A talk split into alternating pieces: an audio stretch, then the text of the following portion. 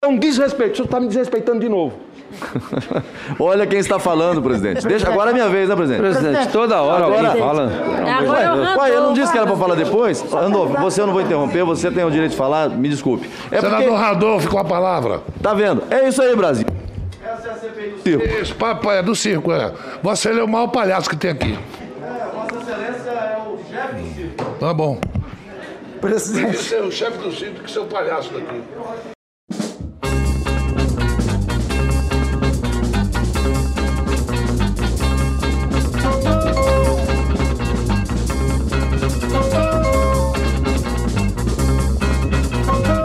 Olá, ouvintes do Trincheiras da Esbórnia. Aqui é o Nilvio Peçanha e estamos mais uma vez prestes a iniciar mais um episódio do nosso podcast. Este que será o 48º episódio e contou com a presença de duas pessoas queridas, o Fabosa, vulgo Ariana Camarada e Ana Amélia, bateram um papo comigo aqui, um muito divertido papo, muito engraçado sobre a CPI da Covid. Um novo resumão foi uma espécie de estudo da CPI 2 ou CPI da Covid, o maior reality show do Brasil. Mas antes de iniciarmos esse episódio, aqueles recados, né? Primeiro, os nossos parceiros que são a Veste Esquerda, Vão lá, acessem vesteesquerda.com.br, escolham aí as camisetas que vocês quiserem, coloquem o, o cupom Trincheiras e vão ganhar 10% de desconto. E também tem a nossa parceria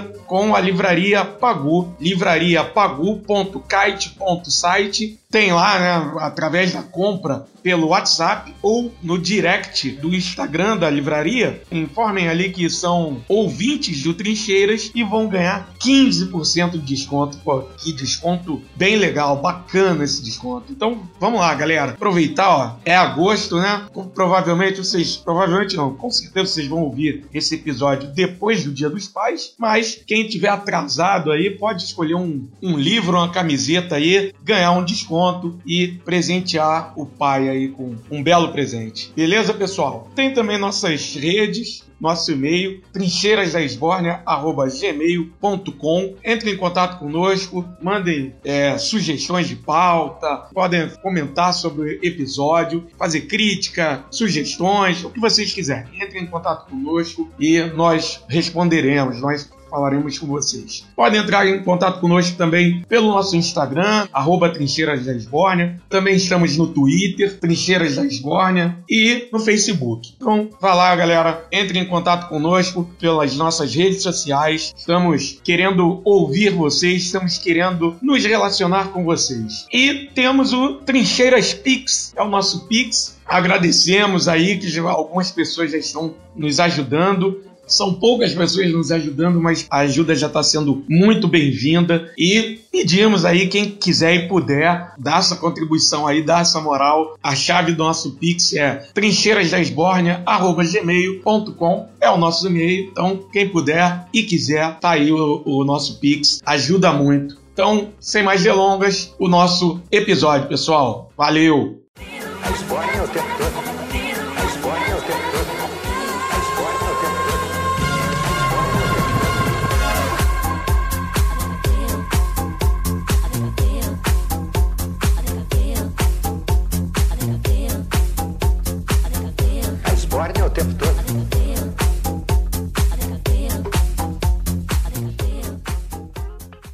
Pô, Olá, meninos e meninas. Sou Nilvio Peçanha e está começando o 48º Trincheiras da Esbórnia. E está aqui nessa trincheira comigo essa dupla de figuras que na verdade está voltando, né? está regressando. É, está aqui comigo Fabosa, vulgo Ariana Camarada. Por favor, Ariana, se apresente. Se apresente não, volte a se apresentar, né? Dê um alô pra galera. Alô, galera. Está aqui também comigo, né, a garota propaganda do Strogodog de Goiânia, Ana Amélia. Boa noite a todos, todas e todes. Ou bom dia, ou boa tarde. Não sei que horas você vai estar ouvindo esse podcast, mas estamos aí cumprimentando a todos, todas e todes. Maravilha, maravilha, é isso aí. Então, a CPI da Covid, ela tinha entrado em recesso e se não fosse pelas Olimpíadas, muitos teriam ficado órfãos da trupe de Renan, Randolph ou Gandolf, né? Um dos últimos episódios, a nossa Ana Amélia aí né, trouxe essa pérola. Né? Enfim, essa, essa maravilhosa trupe aí da CPI da Covid ela só que ela agora está voltando né, para o, o, o, deleite de quem curte um, um circo midiático e um barraco, né? Esse é o tema de hoje. O tema de hoje é a CPI enquanto circo midiático, enquanto um grande reality show, enquanto um grande barraco, uma grande zona. Mas antes de falar um, um breve histórico aqui das CPIs no Brasil, é, em 1935 está registrada a primeira comissão parlamentar de inquérito da história do país entra o Estado Novo de Getúlio Vargas e nada de CPI, né? É, entra o nosso querido Getulhão, lá com a sua, sua mão de ferro, não deixa rolar CPI. E as CPI só voltam a figurar na Constituição é, em 1946, com a redemocratização. A partir daí, ocorreram 80 CPIs em 10 anos. Todas acaloradas, explosivas, né? com esse tom que a gente gosta muito. E a maioria acabou em pizza. Inclusive, esse, esse termo, pizza, Fabosa, vem do futebol. Sabia disso? Hum, não, não sabia. Qual exatamente qual a origem dele dentro do futebol? Cara, se não me engano, foi na década de 60, 70, houve um barraco é, entre a, a, a comissão técnica do, do, do, Palmeiras e os jogadores. E aí, aí eles foram para uma reunião numa pizzaria. Na verdade, eles foram para uma reunião e tal, e depois dessa reunião eles foram para a pizzaria e tudo acabou em pizza. Aí a. Acho que se não me engano, foi uma jornalista da época que criou esse termo, né? Falou que a, a briga do Palmeiras, né? todo o barraco do Palmeiras acabou em pizza. Muito e a partir antes do jornalismo Thiago Leifert já fazer. Eu só queria fazer um adendo aqui. Nada como uma jornalista fofoqueira para é, liberar os BO dos outros. Sempre, sempre, sempre uma fofoqueira, né? Um fofoqueiro, sempre a fofoca aí trazendo coisas boas para nossa vida, né, né, Ana Amélia? Não, jornalista fofoqueira é o que há. Eu, não, eu mesmo conheço uma. Conhece uma? Conheço. Pode falar ou tem que deixar no sigilo? Eu mesma. Ah, você mesmo. Eu, eu gosto muito, é, até se a Ana Amélia for seguir por essa linha, eu quero que ela me mande sempre os, os artigos dela, todas as escritas dela. Eu gosto muito da, da linha editorial de trocadilhos nos títulos de matéria. É, teve uma vez, não foi um título de matéria, na verdade foi acho que até o Tino Marcos apresentando uma, uma matéria sobre a falência do time da Parma né, na Itália, isso acho que ali no final dos anos 90. E aí teve, lá pelo finalzinho da reportagem, ele diz: É, agora não adianta chorar sobre o leite derramado. Isso é muito bom. então, pô, eu, eu achei o cara deve ter, assim, ó, deve ter segurado a matéria toda só para chegar nesse finalzinho e soltar, né? A... Caramba, né? Cara, jornalista, ele reza pro momento certo do trocadilho. Tem jornalista que vive pelo momento do trocadilho, velho. Se eu trabalhasse na TV, se eu tivesse capacidade de... Se tivesse capacidade de trabalhar na TV, porque eu não tenho. Meu professor de TV me chamou de marmota na frente da sala inteira. Só pra vocês terem uma ideia. Mas se eu tivesse capacidade, filho, eu ia ser pior que Thiago Leifert na, na hora de fazer comparações com videogame, na hora de fazer qualquer tipo de trocadilho idiota, saca? Eu, eu ia aproveitar, velho. É o momento. É o momento que você tem é aquele. Você vive esperando o trocadilho. Tem um, tem um ditado no jornalismo, é o jornalista sempre espera pelo furo. Já é um trocadilho. Já é um trocadilho, né? O Fabosa, essa questão de do jornalista esperar por, pelo furo, o que, que você acha desse trocadilho? Você acha um trocadilho bem colocado? Bem colocado é. quando ocorre o furo? Eu acho que é, que é bem colocado, sim. Eu acho que, que cabe muito bem. Que bom, que bom, que bom. Enfim, e aí continuando aqui na nossa retrospectiva de. de- já saímos totalmente da, da pauta, mas vamos, vamos retomar. Nossa retrospectiva de, de CPIs veio a ditadura militar. E as CPIs, claro, né, ficaram pre- novamente prejudicadas, até porque nossos colegas de fardas com certeza não gostam de uma investigação, pelo menos não de uma investigação séria. Mas em 1992, olha, a CPI chegou, ressurgiu como uma fênix Voltou com tudo. voltou com tudo, com o pé na porta e, né, com o grande caso PC Farias, que esse sim, esse rolou fofoca, né? Esse teve direito a muita fofoca, né, Ana Amélia? Os bons. Caraca, velho, eu acho que eu esqueci o caso do PC Faria. PC Farias, pra quem não lembra, eu vou fazer aqui a introdução, já que a nossa amiga Ana Amélia, ela anda um pouco é, debilitada. PC Farias foi o testa de ferro do Fernando Collor de Mello. No caso, ele fazia negociatas com empresas numa tratativa de 70% para o Collor, 30% para ele, segundo as suas colocações, certo? O PC Farias é assim é um dos casos que eu mais me recordo da minha infância de ver na televisão. Eu, eu, eu me lembro de muita coisa, eu me lembro inclusive do fatídico dia em que sua morte foi noticiada. Cara, sim, eu, eu lembro da retrospectiva, da retrospectiva, não, reconstituição na TV, cara, mostrando a questão da morte dele, como é que teria sido e tal. De que e a Questão a- de ordem. Seria o PC Faria nosso primeiro Queiroz? Cara, eu, eu acho inclusive que, que o tanto o Queiroz como o Bolsonaro, um deve ficar com medo do outro por causa do PC Farias. Vocês viram que o Queiroz mandou indireta pra ele lá no Facebook. Sim, sim, sim, sim. Então, tipo, velho, eu, é sincer- eu- foi sincero agora a minha falta de memória. Vocês falaram PC Farias, eu, PC Farias? Eu sei quem que é, Não, é, é bom a gente informar, né? Que ele até. Cara, eu não sei porquê, mas ele, pra mim, é muito a imagem do. do pô, me fugiu o nome, o, do, do Chaves lá, o seu Barriga. Seu barriga, Ele é seu barriga. seu Barriga, cara. Ele era muito parecido. Esqueci, esqueci o nome do seu barriga agora. Eu, eu inclusive, eu tava. Eu revi com, com meu filho é, o orfanato e falei, e, e- e aparece o. Esqueci o nome do ator, né? É o Edgar Vivar. Edgar Vivar. Per- perfeito, muito Tá, bom, o muito Google bom. que ajudou, fonte Google.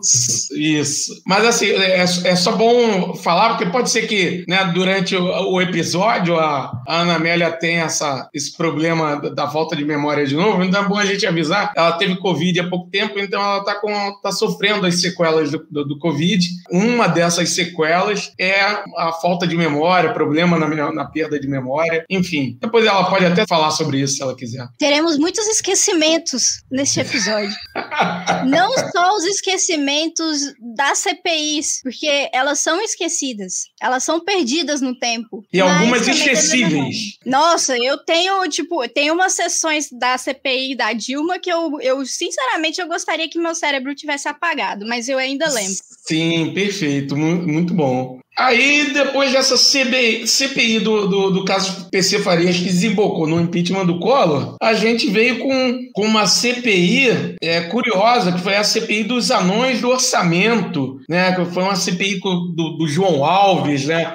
Um cara que tem até uma frase curiosa, é a, é a frase Deus me ajudou e eu ganhei dinheiro, né? Os caras ganharam várias vezes na, na, na, na Imagina, loteria. Na Mega Sena. É, imagina se o Gandolf Rodrigues tivesse participado da CPI dos anões do orçamento. cara, Seria já pensou, cara? Seria maravilhoso.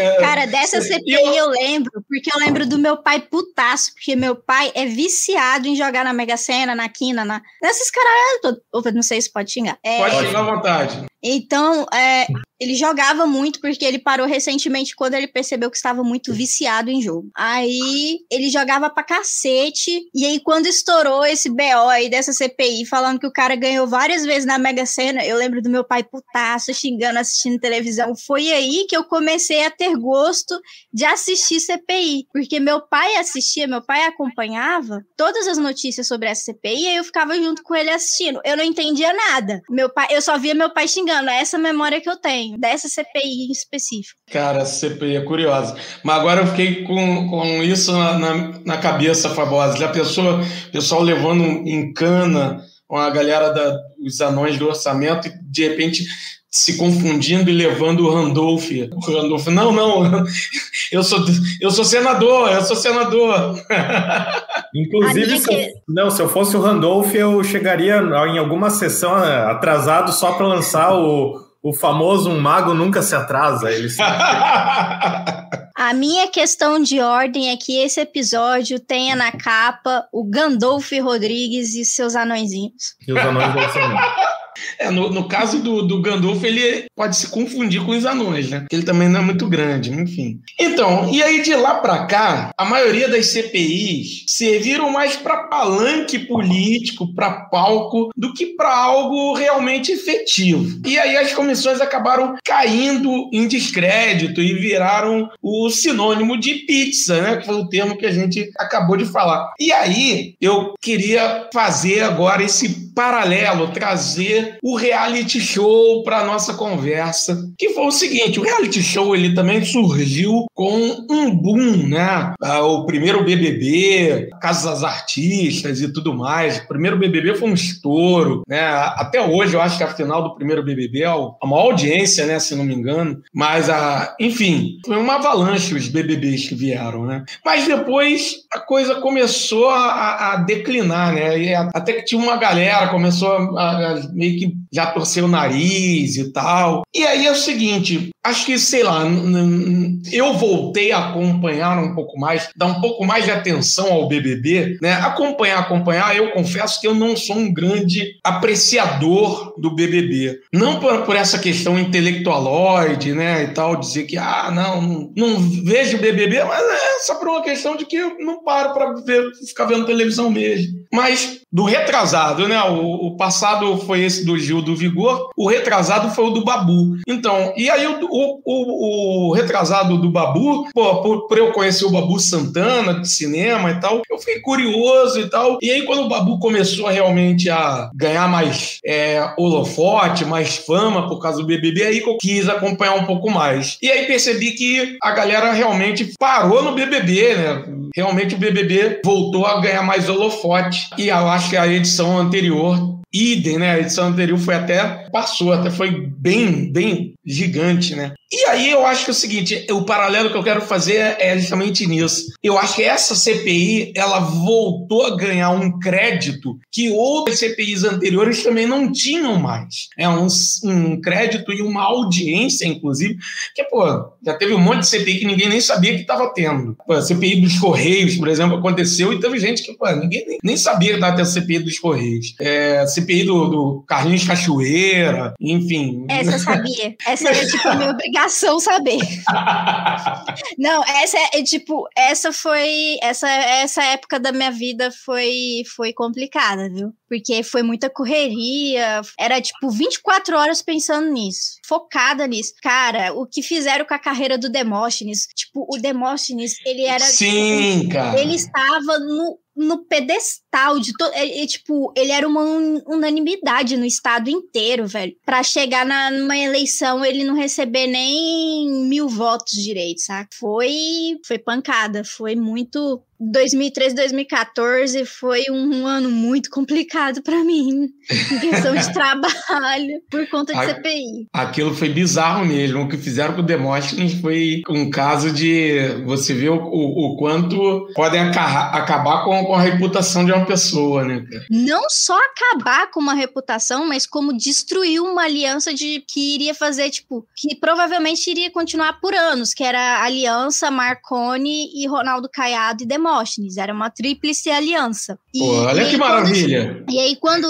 esse BO começou a rolar, houve a separação do Marconi, do Demóstenes e do Ronaldo Caiado, e o Ronaldo Caiado virou o grande antagonista do Marconi Perillo. Tudo isso combinou pro Ronaldo Caiado, em 2018, ser eleito em primeiro turno com mais de 70% das urnas para governador. Que maravilha, que maravilha. Então, essa CPI do, do Carlinhos Cachoeira, ela foi o pontapé que precisava para o Estado no geral, que já era um estado com uma tendência reacionária muito forte, abraçar o reacionarismo de vez que foi quando aqui a galera, não, porque a gente tem que combater a corrupção, tem que ser na raiz. Aí ficou muito aflorado. Foi o começo do fim. E aí a gente começou a eleger um monte de babaca, com perdão da palavra, e que, tipo, ninguém vem bater no meu portão, né? Mas, mas foi o início do declínio. Foi Cara. só paulada atrás disso. É, o Carlinhos Cachoeira, essa CPI atingiu até algumas figuras políticas aqui do Rio também, né? Carlinhos Cachoeira foi uma pessoa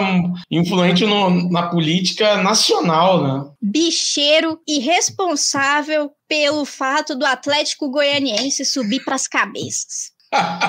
Carlinhos Cachoeira e Marcelo Cabo. Inclusive, ó, se perceberem, tem alguma relação aí, né? Olha aí, Marcelo Cabo, agora que não é mais técnico do Vasco, pode investigar aí, ó. Não tem problema não. Cara, tipo, eu nem vou entrar em detalhes do Atlético Goianiense, porque é um time assim que ele consegue ativar em mim revoltas que eu não imaginaria que um time de futebol local me ativaria. Você torce para o Atlético Goianiense? Não, eu torço pro Vila Nova. Ah, sim. Eu, eu torço pro Vila Nova, o maior do Goiás. O maior do Goiás. É, eu tenho que frisar que o Vila Nova é o maior do Goiás, tá? E Entendi. por mais que, A- por mais que a gente torce- esteja numa fase difícil, mas é como se o Felipe Melo fosse o presidente do clube, Pra vocês terem uma ideia. Que lindo, que maravilha. Não, não tem como ficar pior, né? Não, e ainda tem o problema que o antigo presidente do clube está envolvido em caso de assassinato de jornalista esportivo. O cara mandou pistoleiro para a porta do, do rádio porque o cara falou mal do, do time e mandou descarregar o tamborzinho no, no- no jornalista. E até hoje tá todo mundo impune. Sério? falou mal do time. Caramba, cara. O, e, e isso tudo a atual gestão do Vila Nova? Não, do Atlético. Ah, do Atlético, do Atlético. Do Atlético. Foi em 2013, foi em 2013, mas ainda é, é- ainda é um pouco de resquício, porque é, acho que foi, é, eu acho que o nome dele é Rogério Luiz, porque agora me fugiu o nome na cabeça, mas que, mas espero que seja Rogério Luiz. Eu vou, eu vou, eu vou ter que pesquisar, porque assim ele falou que não iria mais é, falar sobre o Atlético goianiense no, no programa de TV dele, porque estava acontecendo muitas roubalheiras, os caras estavam ameaçando ele. Ele falou assim que não falaria mais do Atlético até o Atlético virar um time de verdade, não ser um time de bicheiro e tudo mais. E aí, o, o- como ele é suspeito, né? Eu não posso falar que ele é o mandante porque ele não foi julgado porque ele fugiu pro exterior. Ele é suspeito, né? Mandou um pistoleiro ir lá descarregar o 38 no jornalista. Caramba, sério? Que isso, cara? Cara, que bizarro. É, Ana Amélia trazendo notícias bombásticas relacionadas É Valério Luiz. ao. É Dragão, né? Ao Dragão, Dragão. Atlético Goianiense. Lembrei o, é, lembrei o nome. É Valério Luiz. Pode pesquisar a história aí do Valério Luiz, porque, tipo, Valério Luiz. porque, tipo, tudo isso é, é, é decorrente da CPI do Cachoeira. Porque ele começou a chamar o Atlético Goianiense de time de bicheiro, time de lavagem de dinheiro, porque, né, durante a CPI foi exposto que alguma das contas do, do Cachoeira era financiar o Atlético. E aí Caramba. teve todo esse quiprocó. E cadê a CPI do Atlético? Cadê a CPI do Atlético? O cara fugiu, foi pra Itália, e aí não tem como julgar. E, ter- e aí o menino, que é o, filho do, do Valério Luiz, ele percorre o país todo tentando denunciar o caso, já tentou levar pro, pra ONU, e conseguiu. Tem toda uma polêmica em torno do, do caso do Valério, mas isso é, é decorrente um pouco da CPI, saca? Já Se pra as- Itália, terminou em pizza também. Ou em fogaça, alguma coisa daquele, da- desse tipo aí, né? Focaccia. Focaccia Focaccia. é o, é, o, te- é o jurado lá do Masterchef. É, é, que, é que o meu italiano não tá muito em dia, não, Amélia. Meu, Eu, meu eu também não. Mas então, mas aí a questão é essa: várias CPIs ficaram, caíram, fizeram a CPI cair em descrédito, e essa CPI com essa trupe maravilhosa e capitaneada por Renan Calheiros e Gandolfo Rodrigues fizeram a CPI novamente ganhar é, esse um, um ar de credibilidade, né? E aí eu vou traçar esse comentário aqui para passar para vocês, para vocês traçarem a análise, que é o seguinte: é, eu acho que essa CPI, mais do que qualquer uma, porque todas as CPIs, analisando já de muitos anos, de décadas, elas tiveram esse ar midiático, esse circo armado, essa briga, esse palco político. É, mas a CPI atual, mais do que nunca, tem esse ar de reality, porque é a CPI que se aproveita das mídias sociais, né? Das redes sociais da mídia. O cara pega o celular ali e coloca no microfone e bota um, um áudio do YouTube, um áudio do Instagram, um áudio. Pergunta do internauta. Isso, pergunta do internauta. E aí, o que, que vocês acham? Cara, eu acho que era uma tendência natural isso acontecer, porque na CPI da Dilma já tinha um pouquinho disso do- da galera olhar nas redes sociais e trazer um pouquinho das redes sociais. Não tanto quanto agora, mas é aquela coisa, né? Do ônus e do bônus. Quando o Bolsonaro focou a campanha dele. O Bolsonaro não, a, a, a Cambridge Analytica colocou a campanha dele nas redes sociais, ela tinha o bônus, né? De ter, ter feito mapeamento das pessoas, terem ter acesso né, às pesquisas de, de testes psicológicos feitos nas pessoas através desses quiz de Facebook, eles abriram um portal ali, falando em Gandalf, né? Eles abriram um portal. e nesse portal, todo mundo ficou com acesso ao poderzinho da bola de fogo. E a bola de fogo é ter acesso à internet para poder virar e falar o que, que está acontecendo em tempo real. E eles não esperavam que ia chegar o momento em que o Bolsonaro iria ficar isolado politicamente, igual ele está agora. Ninguém imaginava uma pandemia. Por mais que tivessem elegido. Elegido ou eleito? Eleito, mas você pode falar elegido, Não. tá liberado também. Tipo, porque assim, no mundo foi uma tendência mundial eleger líderes negacionistas. Quando a gente elege muita gente negacionista, a gente já tem uma noção de que a tendência da parada é, é uma coisa, é o trem descarrilhar. Mas a gente não imaginaria que o trem descarrilharia numa pandemia. E aí a gente não contava, nem a gente, nem, um, nem a equipe do Bolsonaro contava com uma pandemia para desmoralizar a imagem dele perante uma grande parte do público eleitorado dele. Então eu acho que, tipo, eles abriram a porta, mas não imaginavam que as outras pessoas ao redor iriam aproveitar dessa porta aberta. Essa é, tipo, é o que eu penso hoje, sabe? Muito bom, muito bom. E aí, É?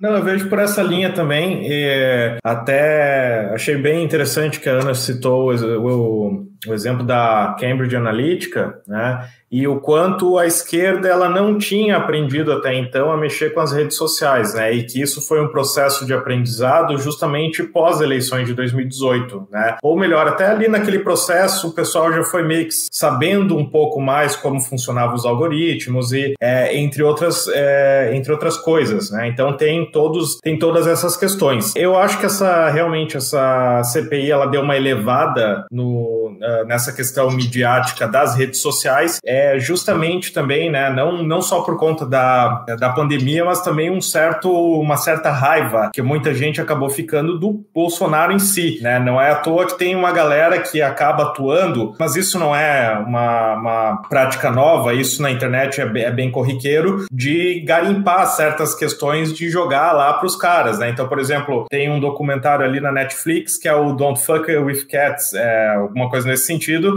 que a galera foi vasculhar até descobrir quem era o cara que era o assassino de gatos, né? Que se mostrou um cara aí que depois acabou matando é, até algumas pessoas. E eu acho que vem muito essa coisa da internet de você ir atrás, correr atrás, começar a garimpar, participar de fóruns, jogar para um, jogar para outro, né? Mais toda aquela questão de memes e, e toda aquela mobilização que existe. Como a Ana falou, é natural que, que fosse se- eh, que a questão midiática da CPI fosse descambar para esse lado em algum momento, né? Se não fosse esse ano, ia ser talvez o ano que vem ou em algum outro ano. E só para finalizar aqui o comentário, eu acho que também uma coisa que a Ana colocou que é bem interessante é que talvez a Cambridge ela não esteja acostumada com o processo eh, eleitoral brasileiro, não só o processo eleitoral, mas como a política nacional funciona, já que nos Estados Unidos não tem um centrão. Aqui nós temos um centrão. Lá é ou republicano ou democrata. Aqui não. Aqui é uma parte da esquerda se quebrando dentro do Congresso, uma parte da direita defendendo o agronegócio, a outra a arma, as duas se juntando com a galera da Bíblia, de repente tá no meio desse balaio de gato o centrão que tem uns evangélicos, outros que são o Requião, que agora saiu do MDB, mas é um cara de esquerda. é uma loucura, né? Então, é, é, o, é o resultado que é muito mais difícil de você. Tem o. Renan Calheiros fofoqueiro.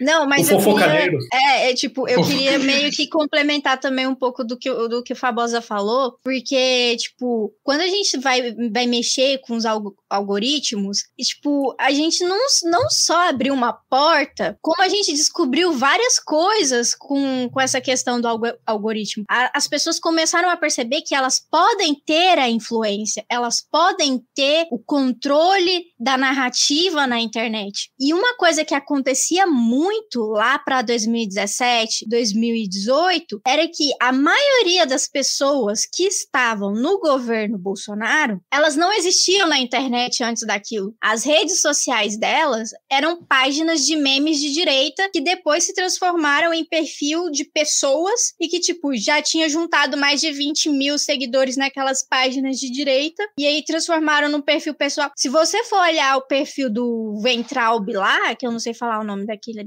daquele Abraão chato do caralho lá, eu não sei falar mas o não nome dele. precisa falar o nome dele certo, não. Se você for lá puxar o perfil dele, o que era no início, era uma página de direita conservadora de ficar espalhando valores cristãos. E aí que quando chegou aos 100 mil, virou o Instagram pessoal dele, foi verificado e tudo mais, saca? E, tipo, as plataformas deu essa liberdade para essas pessoas na- e, e que... E no, me- e no mesmo tanto que ela dá essa liberdade pra galera da direita, ela cerceia a galera da esquerda. Porque tem muita gente que é de esquerda que deveria ter o perfil verificado e não tem. E isso não é uma coisa assim, ah, não é porque a plataforma, pô, ah, a plataforma deve ter esquecido, a plataforma deve estar analisando. Não, a plataforma não está analisando. A plataforma sabe muito bem que é aquela pessoa, a, pla- a plataforma sabe muito bem como funciona o perfil daquela pessoa de esquerda e não verifica, porque não é da vontade dela, saca? E aí tudo combina para que a gente chega nessa CPI agora, vire esse grande circo midiático, porque foi através do circo midiático que, é- que esse corpo do governo se formou. Se não fosse o circo midiático, se não fosse essas balelas de internet, essa galera nunca teria chegado no ponto que elas chegaram hoje, saca?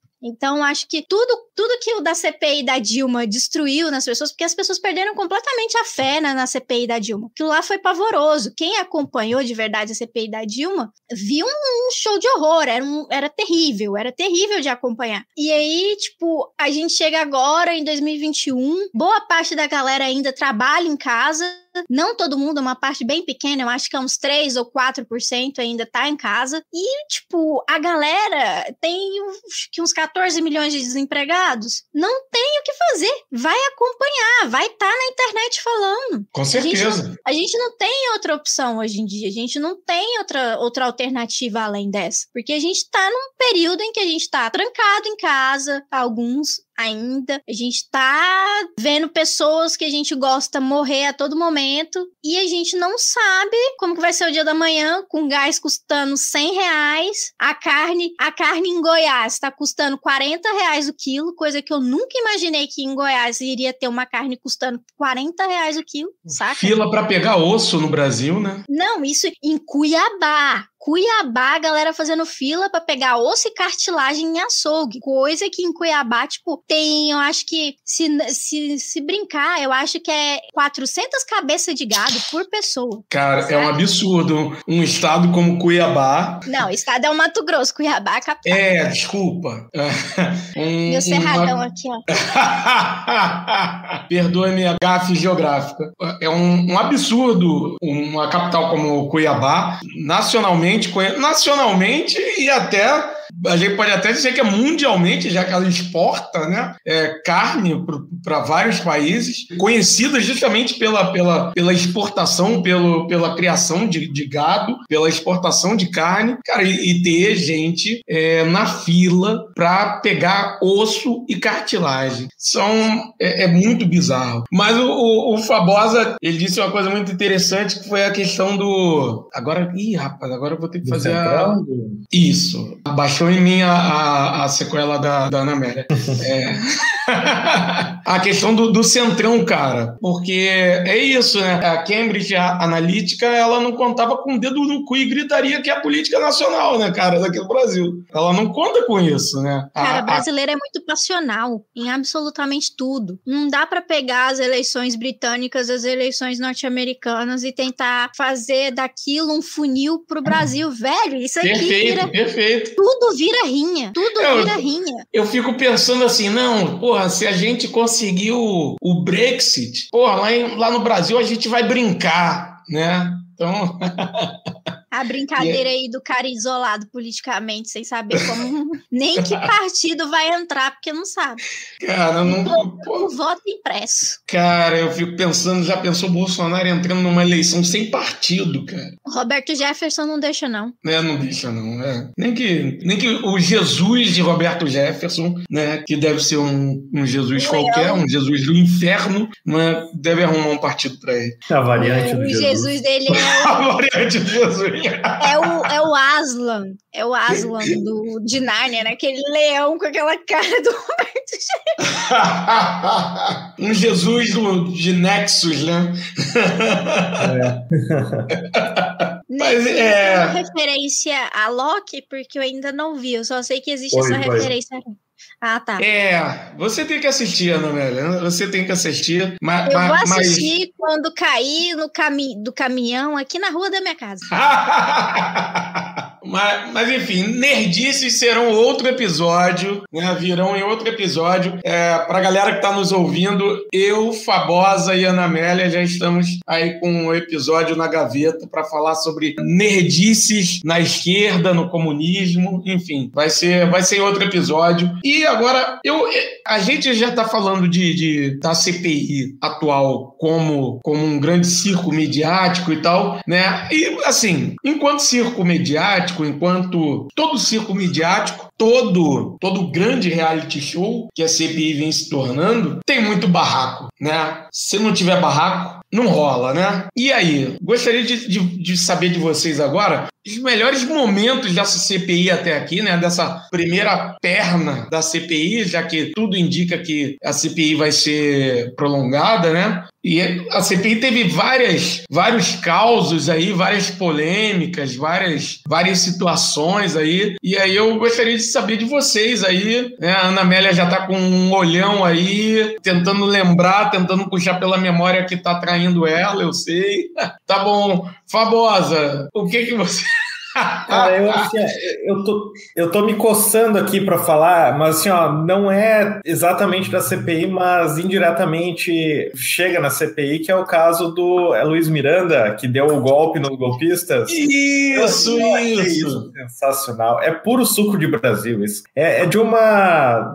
Assim, ó, é, é o tipo de coisa que você veria numa série, assim, sabe? No episódio, assim, sobre o personagem, que tira, assim, um pouco o foco do, do principal e aí foca só naquele personagem e ah, conta o dia a dia daquele personagem recebendo todo. É, ah, é, é indescritível. Eu acho, assim, de uma beleza que não, não tem como, como expressar em palavras. Cara, No, no mangá a gente chama desse, esse episódio de episódio filler. Filler, eu tava tentando bu- buscar na minha Ah, cabeça. perfeito, tava vindo. perfeito. Exato, é um filler, é um filler. Obrigado, Ana. Pô, já, já dava até Às pra botar a- o Às título. vezes a memória funciona pra alguma coisa.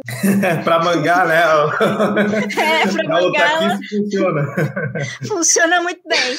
Mas assim, eu acho que um dos momentos. Funciona pra coisa boa, né? Tipo, um dos momentos, assim, que eu, eu particularmente gostei, não, não, não é aquele momento, assim, pá, assim, nossa, parou a CPI pra mim. Mas foi quando aquela senadora, que é filha de pastor, eu não lembro o nome da, da, da mulher agora, que quando o, o Mormon foi lá depor, é, ele falou que, que não iria responder as perguntas, porque tava resguardado lá. E aí a mulher que é filha de pastor, ela começou a citar os trechos da Bíblia, falando na onde que ele estava errado em não falar, em não responder as questões que estavam sendo colocadas lá, porque tipo, ela usou o feitiço contra o feiticeiro ali. Ela citava tipo trechos imensos da Bíblia para falar o quanto o cara estava errado. Não, Seria se você Elisiane ou não? isso, ela é, é Elisiane. Isso, isso. Aí ela Não, eu citava citei, tipo, porque assim, eu lembro que ela tá no CPI e ela é uma das bem atuantes, assim, ela é uma, foi uma pessoa que eu, que eu vejo assim, atuando na CPI muito bem, né? Dentro daquele rito, né? E tudo mais. É, ela meio que fez uma dobradinha ali com, com o menino Gandalf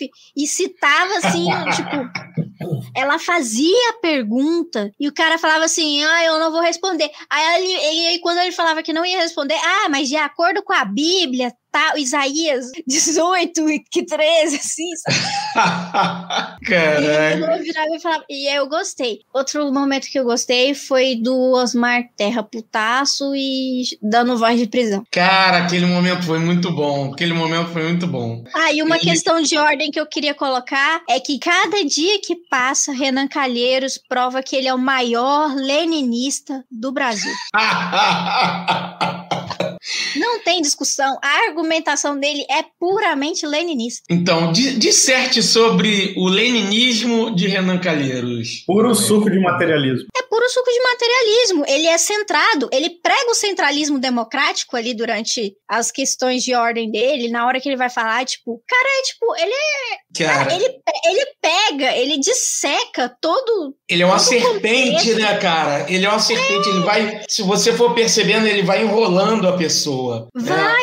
E tipo, e quando, e quando a pessoa percebe, já era, ele já tá, já tá sufocando o pescoço dela, Sim, já tá apertando. Sim, sim, sim, sim. E, e é, é por isso assim, ele faz a pergunta, ele faz a pergunta uma, duas, três. Aí quando ele vê que ele não vai conseguir que a pessoa responda daquele jeito, daqui a pouco ele faz com que a, a pessoa responda aquela pergunta por uma outra maneira. Cara, foi. É que agora eu não vou lembrar, mas teve uma, uma que ele fez, um, um, um cara que ele fez, ele fez, foi, foi maravilhoso. Ele fez responder assim mesmo. Ele respondeu, ele per- perguntou várias vezes, o cara não respondeu. Daqui a pouco ele conseguiu de- é, retirar a informação por um, um- outro, de uma outra forma. Só que agora eu não vou lembrar como é que foi, até porque minha memória também não é muito boa. E eu nem peguei Covid. Cara, mas É a vida. é, a, é a vida. É, são, são, é, o, é 41. an- Como eu, eu bebo desde 12, 13 anos, eu tenho 41, então é só fazer a conta que Olha, eu também sou de humanas eu- e também. Ó, eu devo falar que, tipo, um alerta para os nossos ouvintes aí que quem começa a beber com 12, 13 anos, a chance de você ter problemas neurológicos é muito grande, porque o seu cérebro, a química do seu cérebro está desenvolvendo junto com você na puberdade. E se você começa a tomar álcool, isso vai atrapalhar seu desenvolvimento. Então, se hoje você tem problema de esquecimento, problema de memória, eu tenho muita dificuldade para fazer algum tipo de raciocínio mais rápido sobre essas questões, talvez seja porque você começou a beber muito cedo. Obrigado, Ana Amélia. Reuniões do ar. Obrigado, obrigado. É, então, com essa a gente encerra brincadeira. né? Fiz um disclaimer aqui para as pessoas pararem de beber na adolescência. Isso, é. Podem beber, mas a partir dos 18. Esse foi o podcast do Proerge, né? Eu comigo, o leão do Proerd. Eu não fiz ProErd, sabia? É, não, acho eu isso- também não. Na minha época não existia, não, cara. Era Por isso que eu cacetinho. bebi. É, cacetinho, cacetinho antidroga. É, cacetinho sem farinha, né? Era o nome dele. É, o, então, cara, eu acho mó engraçado porque eu tenho um monte de amigo que fez ProErd e que ganhou premiação por melhor redação antidrogas e os E caras são depois doidos. meteu a cara na droga. Eu não, fiz- nunca usei porcaria nenhuma, cara. Só tomo uma cervejinha aí e nunca, nunca fumei nem maconha na minha vida. E essa gurizada em E é toda formado em história. Formado, Formado em história, mestrado história. em história, hein? Eu sobrevivi seis anos de história aí, quatro de graduação, mais dois de mestrado, sem, sem nunca fumar maconha. Então, é, é só você. Guerreiro! BG de aplausos, BG de aplausos.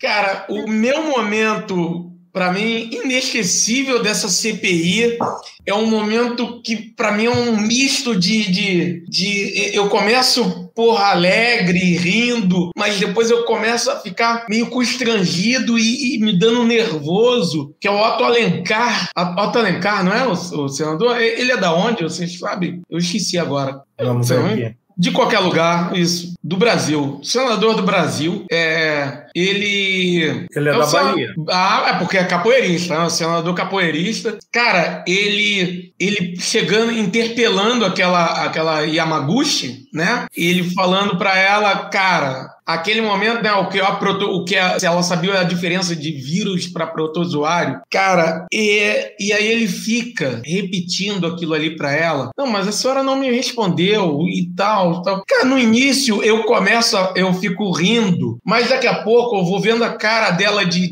de desespero, de desalento, de é, e eu, porra, fico pensando assim, cara, me dá vontade de falar assim, cara, sua única alternativa é virar um avestruz e enfiar a cabeça em algum lugar, cara. Não tem mais como, não tem o que você fazer. Você não sabe a diferença entre vírus e protozoário, cara. Que é uma parada ridícula que, assim, Então, básica de vestibular. porra, aluno do ensino fundamental sabe essa porra. Não, inclusive eu procurei aqui né, o Otto Alencar para ver de que estado que ele era, que eu também não me recordava. E apareceu aqui logo no- isso de cara. no Pesquisas relacionadas, a primeira foto da pessoa que aparece é Nise Yamaguchi.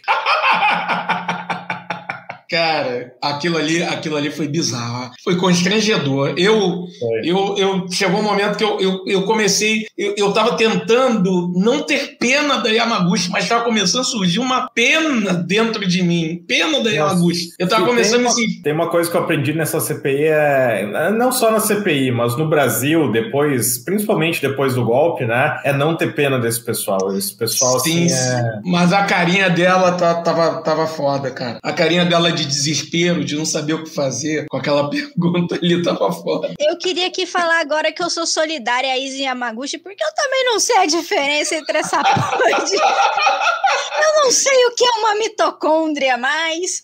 Eu não me... Tipo, Cara, mas ela enrolasse. Mitocôndria Cara, na boa. celular. Na boa, eu não sei, mas, Mas- na boa, eu responderia melhor do que ela. Eu iria enrolar, iria falar. é, porra, cara, é, porra, ela é doutora, cara, ela é médica. Ela, porra, parece que ela. Meu Deus do céu, que isso?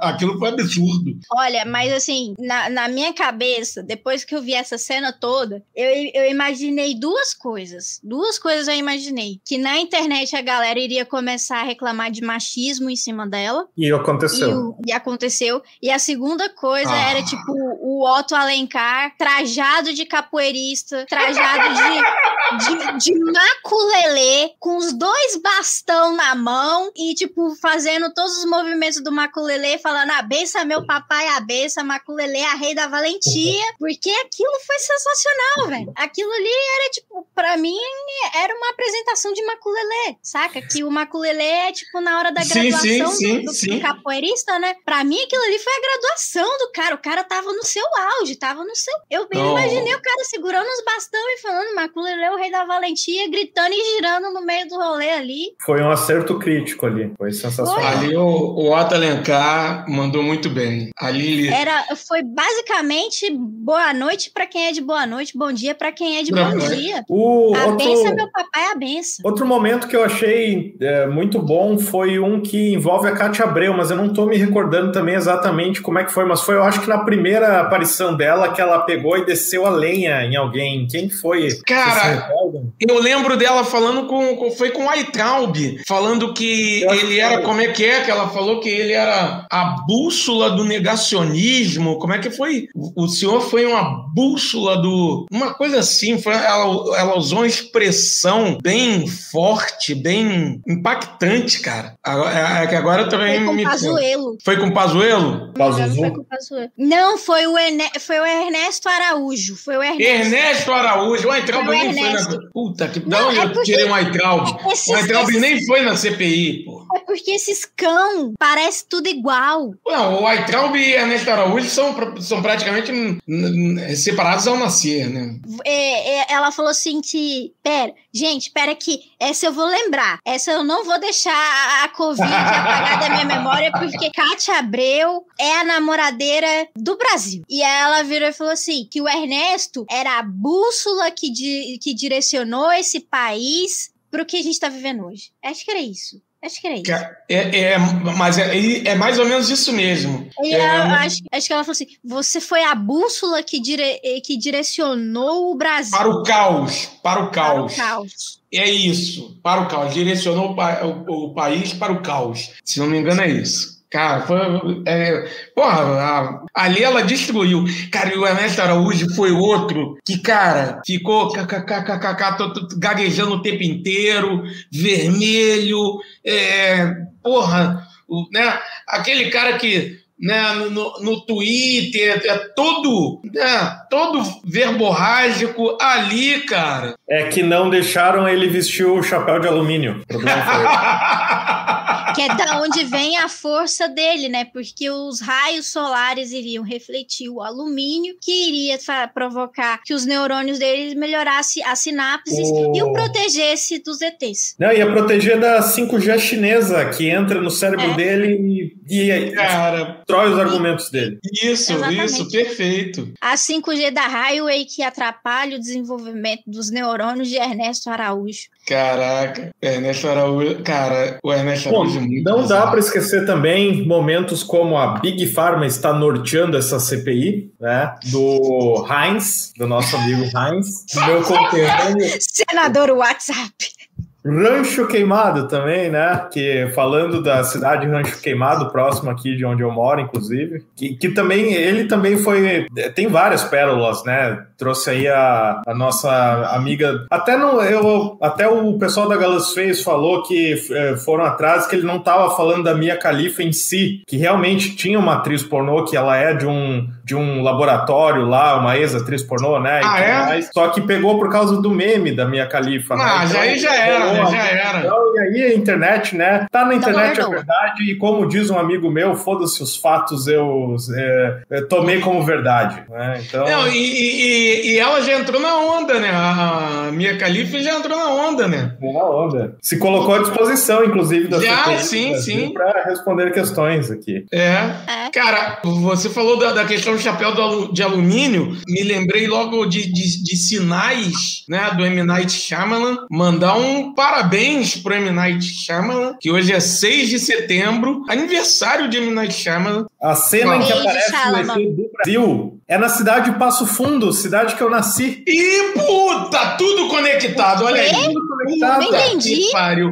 Não, o tem ET que aparece. Sinais, que aparece assim, Aham. que eles dizem, ó, um ET na cidade de Passo Fundo, no Brasil, e Passo Fundo é a cidade que eu nasci. E aí Ah. mostra lá o ET assim, né, daí ele anda assim, dá uma O olhada pra ET, nada, o ET era nada mais, nada menos que Fábio procurando. Porra. Inclusive, aquela É, garotinha de sinais. ali, Aquela garotinha de sinais sou eu largando latinha de cerveja aqui pelo. Só que a, a garotinha larga copo, né? É, eu vou é, Serra largando. Malte ou é Serrana? É Serra Malte. Serra Malte. Aqui, propaganda pra Ambev, né? Que a Serra Malte agora é da Ambev também, né? O mundo é da Ambev. Se a Ambev quiser comprar o Trincheiras e, e patrocinar, a gente tá aqui também. Vai É. colocar milho. Vai querer colocar milho no Trincheiras também, é foda. Mas a Serra Malte não tem milho, não. milharal, Vai virar o milharal. Vai, vai virar um milharal. Mas a Serra Malte não tem milho, não. É, é por isso que eu ainda bebo. Milharal da Esbórnia. Não que eu não bebo as outras, né? Enfim, quando a gente tá na rua, a gente bebe qualquer merda. Enfim. É... Mas, M. Night, sei que você não vai ouvir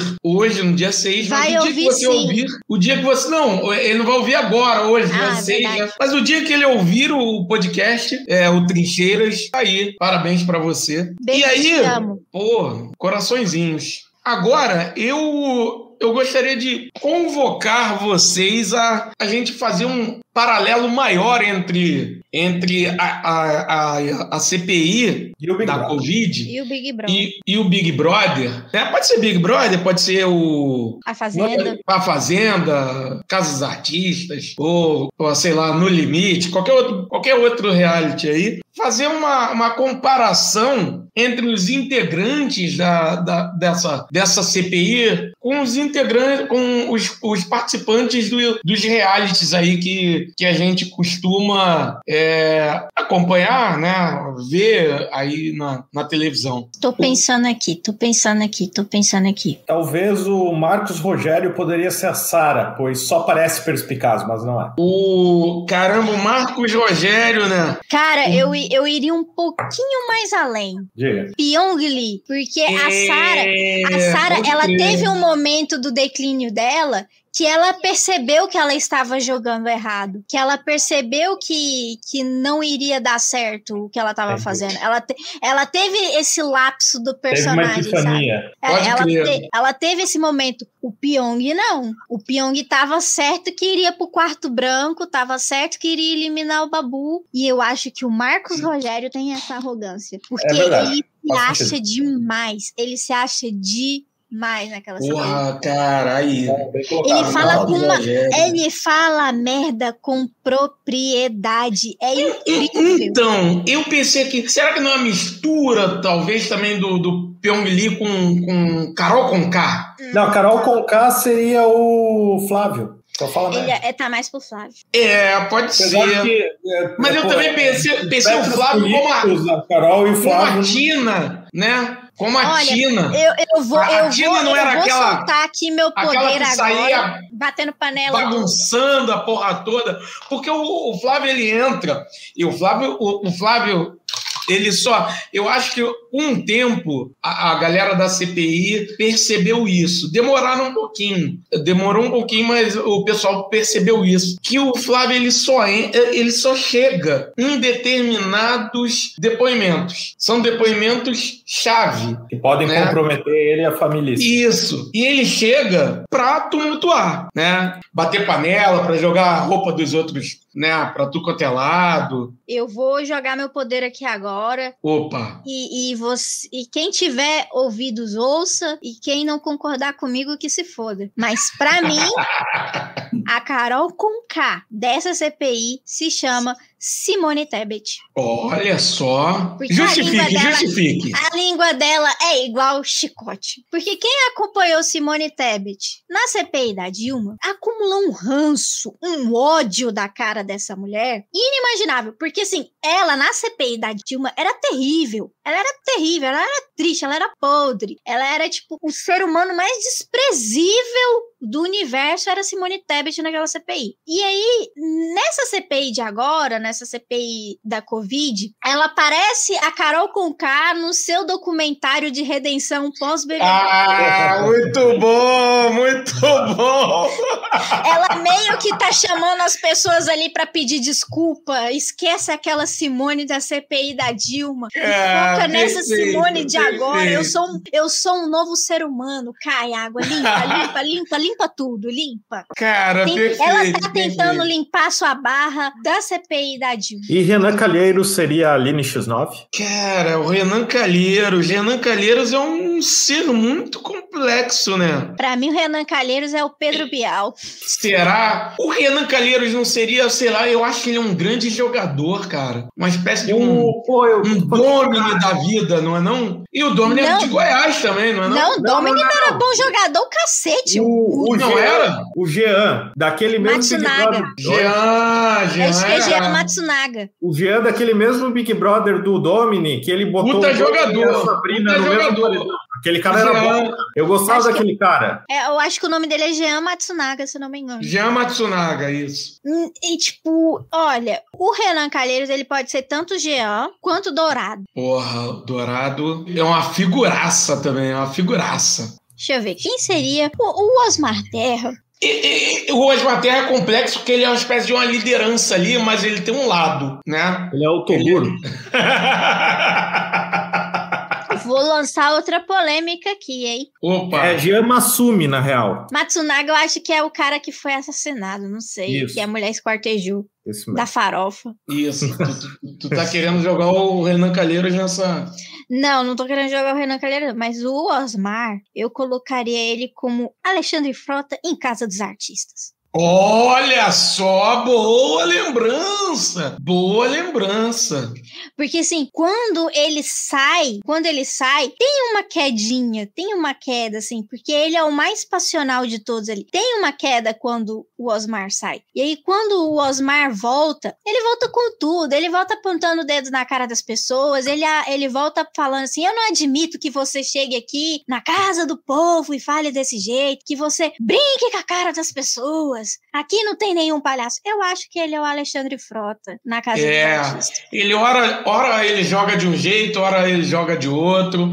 É, eu concordo com você. Excelente lembrança, o Alexandre Frota.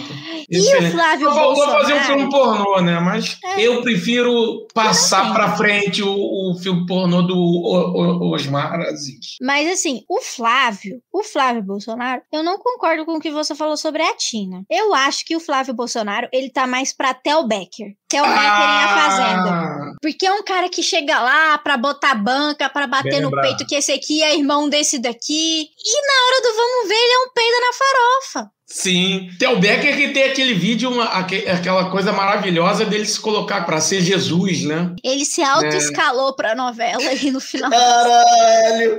Aquilo é maravilhoso, cara. Ai, meu Deus, aquilo é muito. Cara, cara, quando eu vejo pessoas assim, eu penso que eu sou uma pessoa tão normal. Deixa eu ver. O senador WhatsApp, que eu não lembro o nome dele, eu colocaria ele como Adrilles. Sim, o Adrilles da Jovem Pan foi um participante do BBB. Do BBB, eu acho que, que consagrou César Lima campeão. César Lima, Então, o senador WhatsApp, eu colocaria ele como Adrilles. Adriles. E Gandolfo Rodrigues, quem você colocaria? Sami. Sami. É porque é parecido. Porque tem muita gente que fala que o Gandolfo é uma espécie de Juliette da, da, da CPI. Só porque. é. Só porque é nordestino também, eu acho, né? Porque eu não, eu não concordo, não. Hum, hum. Eu gostava do Sami. Ninguém lembra do Sami, mas eu achava ele mó massa. É, É, eu era concordo que vocês falaram Sami, eu, eu, eu, eu viajei É. agora. Não, é porque é um total planta, cara. É tipo. é, planta das plantas, assim. É, O cara eu- eu-. E é isso. Eu concordei, eu fiquei calado aqui. Eu falei, é, legal.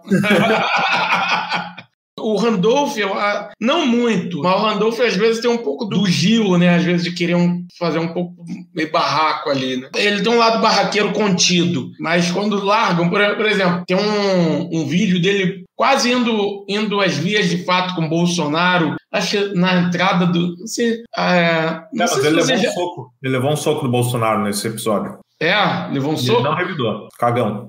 Cara, tu apanhar do Bolsonaro é tu não bate em Poderia ter usado luz ali contra o Bolsonaro e. O cara que apanha do Bolsonaro não bate em ninguém, cara. Não bate em ninguém. Eu tô procurando aqui um- uma personagem Não de que A você que bater em ninguém. Da- eu tô procurando aqui uma, uma das personagens da Fazenda que eu acho que eu considero que pode ser o Gandolfo Rodrigues, mas eu não tô lembrando o nome dela. En- Enquanto você vai, vai procurando aí, eu vou, eu vou me direcionar agora ao público de 12, 13 anos, que você estava tava falando para não beber. Eu vou me direcionar e falar assim: pessoal, eu acabei de falar agora, pessoal de 12, 13 anos que está ouvindo esse episódio, que eu sei que não é ninguém, né? Ninguém com 12, 13 anos ouve esse episódio, mas vai que eu acabei de falar assim: o- não bate em ninguém, não, ninguém tem que bater em ninguém. Isso aqui é um episódio. Trincheiras da Esmal, o nome Trincheiras é só um nome fictício. É só, isso aqui é um, um podcast paz e amor, né? É isso. Mentira, tava chamando o Fabosa pro X1 agorinha. Eu acho que eu tô no podcast errado. Aqui, ó, lembrei o nome. Pra mim, o Gandolf, ele é a Lu Esquiviano. É Quem porque é esse? a Lu era uma participante da Fazenda que todo mundo tirava ela de doidona e todo mundo irritava ela. Tipo, a mina tava quieta lá no canto dela e a galera ia lá cutucar ela. Sabe, tipo, ia lá cutucar ela e ela ia lá explodir e, tipo, aí teve não- um. Não era a mina que teve- tem borderline, uma parada assim? não, essa é, de- essa é da edição mais recente, que é a Raíssa. A Lu Uhum. Escaviano é a que, fala, que fez a frase memorável, que ela colocou a mão assim na cintura, e aí ela respirou fundo, bateu palma e falou assim: Pra mim é uma honra vocês não gostarem de mim.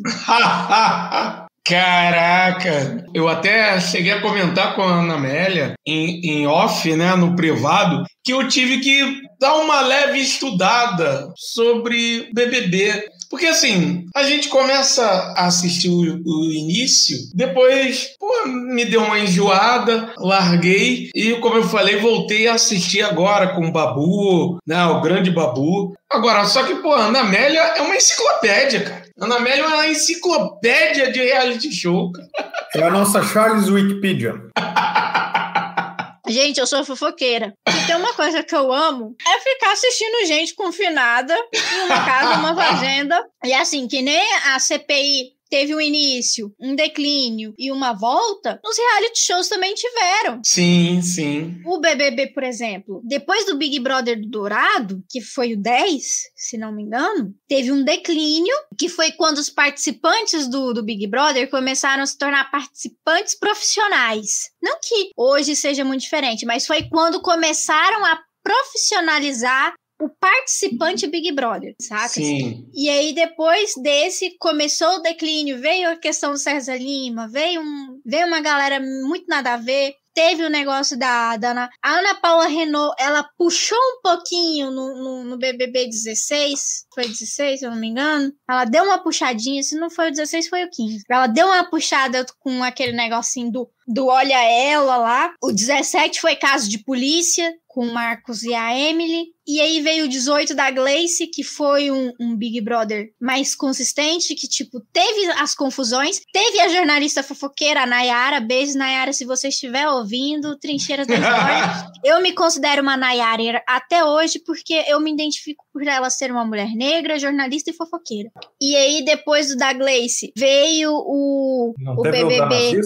Então, aí veio esse outro declínio, que foi o 19, que é o da Paula, que é literalmente uma porca. E aí veio o Babu. E aí veio o Babu. E o Babu, para mim, vai ser sempre o grande campeão do BBB 20. Pô, pra mim foi um anticlímax o Babu não ter ido pro... Pro top Pro- 3. Pô, pra mim Cara, foi... pelo menos o top 3 ele merecia. O cara sofreu o Pelo diabo menos ali, top velho. 3. Foi aquela testuda lá da Rafa Kalimann que sabe nem. Que é daqui de Goiás. Pô, sim, sim, sim. Que é a que vai pra África tirar foto com criança que perdeu a família sorrindo. Que delicinha. É- Essa delicinha perdeu a mãe, era a legenda. É.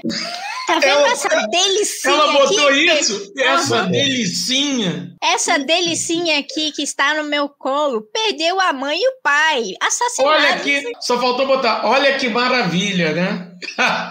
Mas acho que ela colocou uma coisa assim, olha que coisa mais fofinha, mais lindinha que um presentinho, um pacotinho de Deus. Aí ela faz isso. E aí tivemos o fatídico BBB 21, que foi... Eu acho que ele deveria ter acabado bem antes. Eu acho que se estendeu demais, porque já não tinha mais história pra... Não tinha mais conteúdo. Eu mesmo larguei É que o problema é que ele já começou no. Ele já começou no auge, que foi o, o pico máximo da treta fudidaça. E aí, quando já Cara, começa assim, sim. O, o pessoal já se vinga muito no início, porque o pessoal quer a todo custo tirar aqueles que acham os bostão. Aí já, já cai, já vai pro declínio, né? Não. Não- Daí Cara, perde a graça. tirar. Eu, assim, ó, eu nunca, eu não gosto de BBB, assim, não, eu, eu sei de algumas coisas, porque assim, ó, pescava, via um pouquinho, às vezes estava na casa, que nem, ó, o do Sam eu lembro porque eu ficava na casa da minha tia, ela assistia, aí eu gostava do Sam, eu assistia por tabela, né? então, tá, alguns BBB eu sei algumas coisas que acontecem e tudo mais, esse desse ano, eu não, não ia começar a assistir, só que todas as tretas que rolaram no início me deixaram curioso, eu disse, ah, foda-se, já tô acompanhando pela internet mesmo, vou entrar no grupo ali do, do, do pessoal da Sinistra, que fez ali o, o grupo do, do BBB, né, pra gente ficar fludando o grupo é, normal ali, né, e só que perdeu a graça rápido, cara, eu não... depois eu abandonei, até tava torcendo pra VTube só pra ter alguma coisa é, escrota acontecendo, assim, só pra ter alguma coisa pra, pra falar, mas não... A VTube tinha muito potencial, mas ela VTube segurou é o personagem. VTube é o Renan Calheiros. é Calheiros. E, então, vocês acham que a, a CPI. E agora analisar por duas, duas vertentes diferentes, né? Essa pergunta vai ser enquanto circo midiático. Depois, depois eu vou fazer uma, uma pergunta enquanto realmente CPI, enquanto investigação, porque a gente sabe que a CPI, enquanto investigação, por exemplo, a questão do recesso. É, a CPI ela não estava num, num, completo recesso. Durante o recesso, estavam fazendo análise de documentos e tudo mais, e, e parece que estavam realmente fazendo um grande. Segundo o próprio pessoal da, da CPI, estavam preparando um grande dossiê aí e tal, enfim. E, e, eu acho que a partir de agora, essa CPI, a questão é, é muito mais essa análise, é muito mais essa questão investigativa e tal, é, do que qualquer outra coisa. E aí, baseado nisso, vocês acham que a CPI agora, sendo prorrogada como tudo indica que será,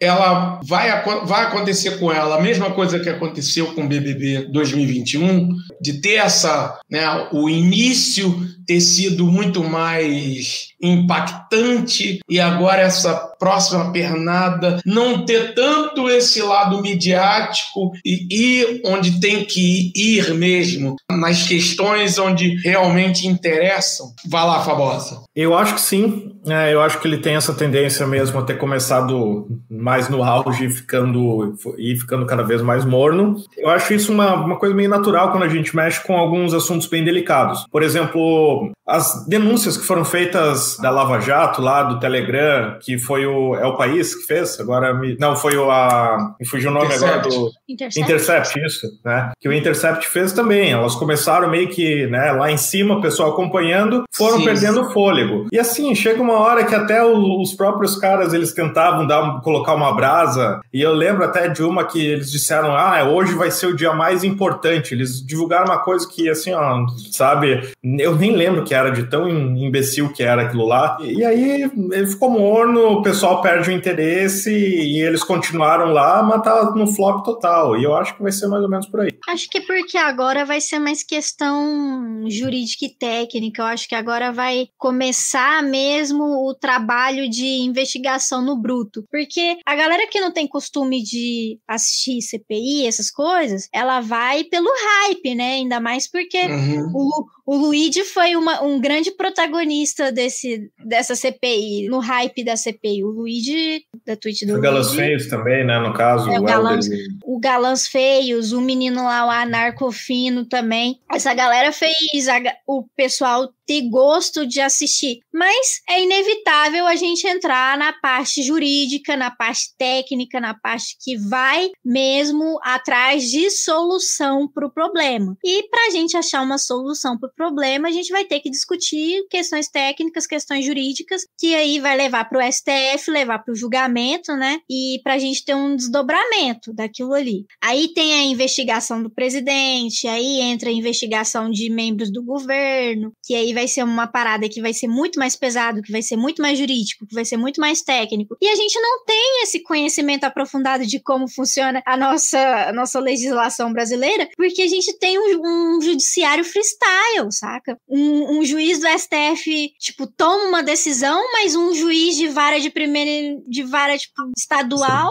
Primeira instância. Re, de primeira instância se recusa a cumprir o que, que, o cara do STF ordenou, saca? Então a gente tem um, um judiciário freestyle. A gente não entende muito bem como funciona nosso sistema político. Aí é inevitável que bate a frustração e que a gente queira abandonar um pouco, que a gente saia um pouco de, dessa visão que a gente tem. Começou muito no hype, muito no hype. E eu acho que é natural. Tipo, é que nem a jornada do herói. Para você se consagrar um herói no final, você tem que passar pela fase da monotonia. Você tem que passar por, por esse momento, saca? Então, nem toda jornada ela é feita no alto, saca? Tipo, eu acho que agora é, ele tá na parte do, do treinamento final com seu com seu mentor ali e que vai desembocar pra grande luta, mas a gente não sabe como vai ser essa grande luta. Se essa grande luta vai ser com a galera do Tá SR, lá com o Yoda agora, né? É. Lá, lá, naquele planeta que é um pântano. Tá carregando o Yoda nas costas no momento. Isso. Ou tá pintando a cerquinha com, com o mestre Miyagi. Perfeito, perfeito. É o momento de pintar a cerca agora pro grande combate. Eu acho que é, é. esse o meu pensamento no momento. Isso aí que, na verdade, se chama trabalho infantil não remunerado.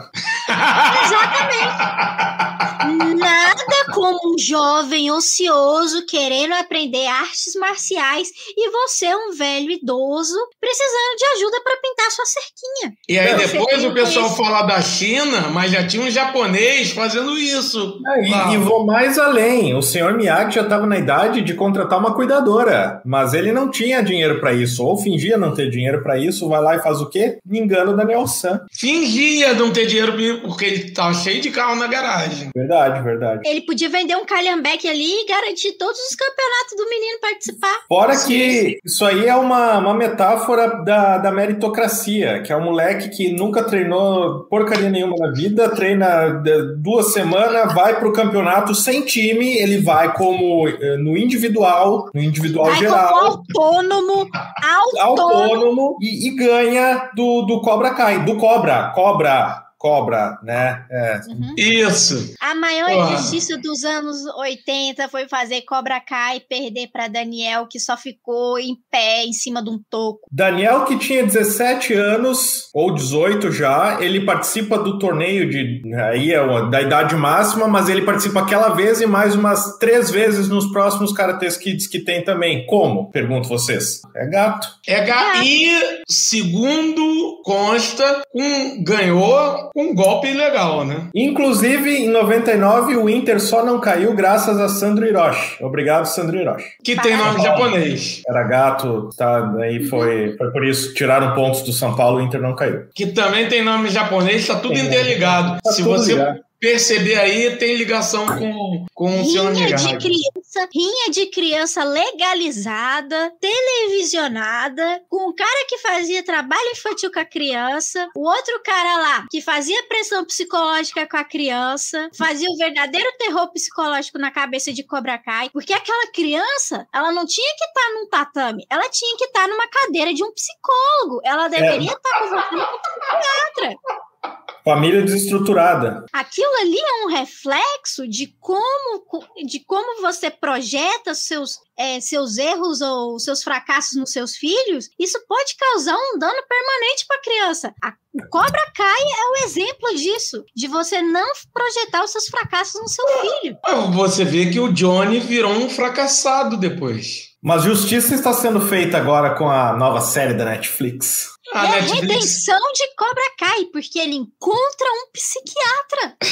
Porque ele precisava disso na infância. é isso. Ele é tá se isso. reconectando com a criança interior dele e se tornando uma pessoa melhor, se tornando um sensei melhor. Que, que linha psiquiátrica é, é essa? Aqui você tem que se eh, Reconectar com sua criança com a interior. interior. Eu acredito que seja Freud. Não, Sei não, lá, não, lá Gestalt, sei lá, qualquer coisa. Gestalt. Eu não sei. Eu sei que, tipo, eu, eu tenho lido um pouco sobre essa questão de ser sanguíneo, ser. É, não sei o quê, mas eu não sei muito bem da onde que é, porque eu não estou lendo. Eu estou basicamente lendo legendas de vídeo de Instagram que fala sobre isso. Tá no caminho certo. Né?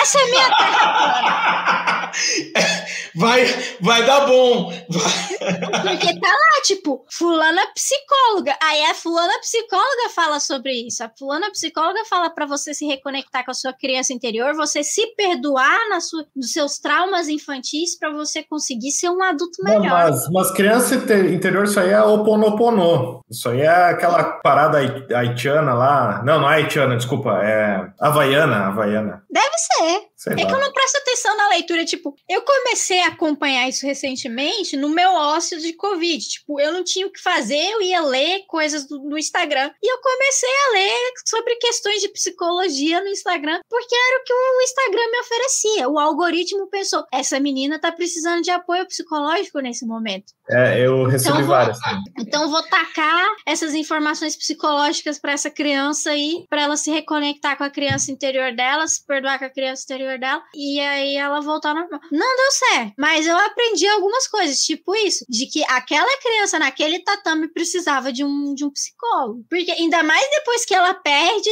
depois de levar um golpe legal. Ele tava crente que iria ganhar, mas um golpe legal. Aí, tipo, toda a meritocracia que ele acreditava caiu por terra. Não, mas liberal é isso aí mesmo, cara. Liberal prega meritocracia, mas vai crescer na vida, vai vencer na vida com coisa ilegal. Exatamente. Gente, eu preciso terminar esse episódio. É... Descambou completamente. Acabou completamente.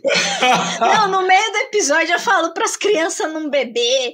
Aí eu chego aqui e falo que a criança precisa ir pro psicólogo. É isso. É, é um episódio que tem um tema, mas ao mesmo tempo ele é freestyle. É isso. Mas é, o, que, o importante é que a gente comparou a CPI com o Big Brother. é, A é gente fez isso. tudo isso e ainda falou de temas muito relevantes. E aí, ainda fez uma análise psiquiátrica da mente de Johnny Larusso. Olha Um só. menino que só precisava de amor. Só queria ser amado. O menino só queria ser amado. Olha que plot. E ele é o vilão da história. Cara. O menino queria ser amado e é o vilão da história. Olha, nisso. olha que maravilhoso. Olha que Vocês chegaram fofo. aqui pensando que vocês iriam aprender sobre CPI e Big Brother. Saiu com o melhor ensinamento possível, que é o vilão é a pessoa que queria ser amada. Sorte, Então- que ele não tinha, sorte que ele não tinha uma arma, porque se tivesse, o filme não teria acontecido, né? Seria um tipo de massacre em Columbine feito pelo. Como é que é o nome dele? Johnny, Johnny Larusso. Johnny LaRusso. Então fica, fica essa mensagem final. Depois da gente já ter falado de CPI, de reality show, né, de tudo isso, fica essa mensagem final. Você que todo dia, durante essa, durante quase dois anos de pandemia, acorda, se olha no espelho e se acha um vilão, você, de repente, só tá precisando de amor. É isso. Obrigado, gente. Obrigado a todos e todas que nos ouviram até esse momento. Valeu, galera. Valeu, pessoal. Se reconecte com a sua criança interior. Não bebam.